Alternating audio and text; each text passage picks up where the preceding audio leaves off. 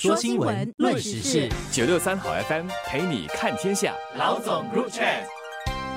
你好，我是罗文燕，华文媒体集团营运总编辑。你好，我是吴欣迪，联合早报总编辑。新加坡推动数码化多年，成效如何？在过去很长的一段时间里，没有人知道新加坡的数码经济到底有多大，或者增长有多快。上个星期五，资讯通信媒体发展局发表了新加坡的第一份官方数码经济数据报告，让我们终于对我国的数码经济规模有比较明确的概念。数码经济去年占我国国内生产总值，也就是 GDP 的百分之十七，跟二零一七年的百分之十三相比，高出了大概四个百分点。在这五年里，数码经济的增值，也就是它对我国的经济的贡献，几乎翻倍，从五百八十亿元增加到一千零六十亿元。也就是说，这五年来，数码经济每年都增长百分之十三，增幅超越了我国整体经济的单位数年增长率。这显示。了数码经济近年来在我国的增长是非常强劲的，也带动了我国的经济增长。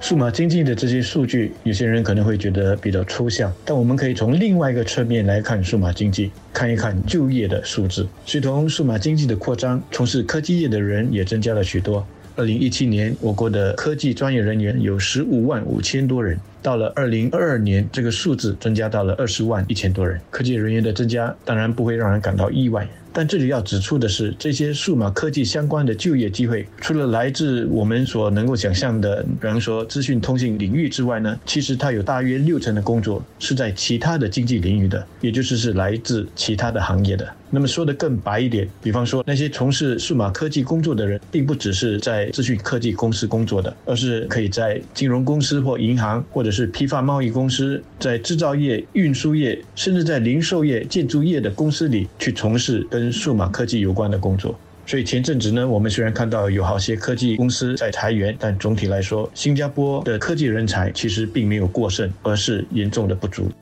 我国到了最近才有了第一份的数码经济报告，其中一个原因是要如何定义和衡量数码经济，目前其实还没有一套国际商定的标准。这份报告一开始在摘要里第一句就写出了这一点，并指出不同国家机构和学者对于数码经济有不同的定义，所以地区与地区之间的数码经济数据未必有可比性。因此，当我们在看到其他国家引述他们的数码经济数据时，我们得注意这些数据背后的假设、算法和定义是否跟我们的是一致，不然很可能会形成错误的分析或结论。我国对数码经济的定义有两个组成部分，第一个部分是资讯通信领域的经济增值，这个是比较直接易懂的，也就是软件开发、通讯业、电子商务、线上服务等资讯通信领域的经济增值。这其实也是我国经济一块比较明确的领域，在每个季度发布的经济数据报告里，也可以看到这个数字。比较难定义和衡量的应该是第二部分，也就是其他领域数码化的经济增值。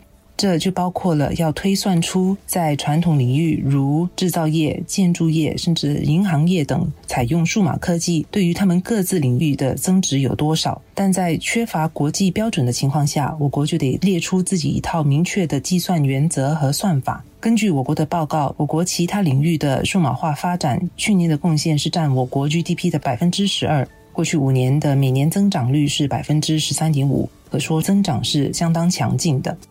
是的，所以我在读这份报告的时候，心中是有一些疑问的。你说那些在网上搞直播带货的，他们算是属于数码经济吗？你会说，当然了。但是你怎么去统计他们的收入、他们的营业额呢？官方有这些直播主的营业数据吗？再比方说吧，一家超市，它接受网上订单、接受网上支付，但货物当然不可能是通过网上来送，需要有人送到顾客的家门口。那么你说这个算数码经济吗？你会说，哦，当然算了。我也觉得应该要算。但是如果另一家超市，他没有接受网上订单，自然也就没有接受网上付款了。但是他利用数码科技来管理他的库存，也就是他进什么货、缺什么货、几时应该补货，都是利用数码科技来做的。那么这又算不算是数码经济呢？你说，哎，应该也要算。那我接着的问题就是，你要怎么去具体的来计算出这些数码科技给这家超市所带来的增值呢？再举一个例子吧，我们做媒体的。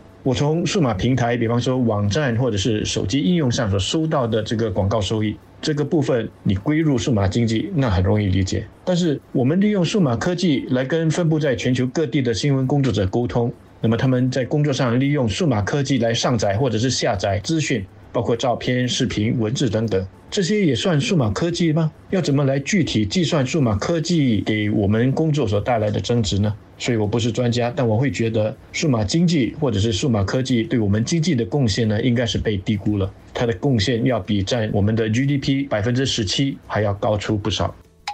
除了不一定能直接跟其他国家的数码经济数据直接对比之外，这套数码经济数据也不能跟我们所熟悉的经济数据直接放在一起。数码经济已经渗透各行各业，除了涵盖垂直的资讯通信科技领域的名义增值之外，新出炉的数码经济数据也包括刚才其实提到的那个第二部分，也就是盘根错节出现在传统制造业、银行业、零售业等横向领域的相关名义增值。这样一来，如果要再把它跟传统经济数据直接挂钩的话，就会出现重复计算的情况。但这并不要紧，最重要的是这套数码经济数据背后意味着什么？我们能从这些数据看出哪些变化和发展趋势？也能不能够从中透视出机会、挑战以及可以改进的领域？比如说，这份报告就发现，我国中小企业采用数码科技的比率明显提升。去年有九成以上的中小企业已经在使用电子支付，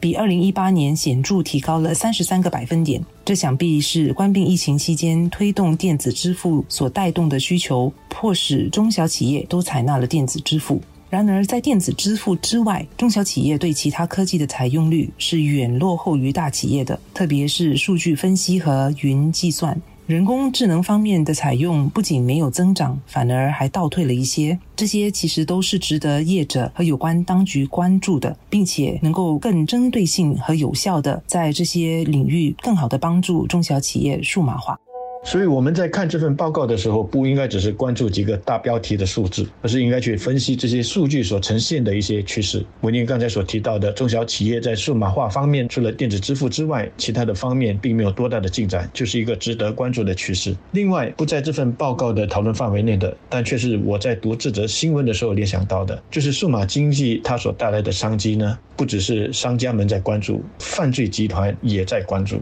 数码化能够让商家跨出国门走向世界，犯罪集团也同样享受到数码化的这些好处。数码化给商家提供了各种可能性，犯罪集团也同样看到了这些可能性。犯罪集团的数码化和转型，其实要比我们的商家还要积极得多。这段日子，我们看到了许多网络诈骗的手段，真的是防不胜防。要杜绝这些网络诈骗，真的是需要一整村人的共同努力。比方说，最近总算看到了银行推出了可以让存户在网络上上户头。那么，我想推展数码经济，还有防范数码诈骗这两方面的工作，我们都需要认真的去做。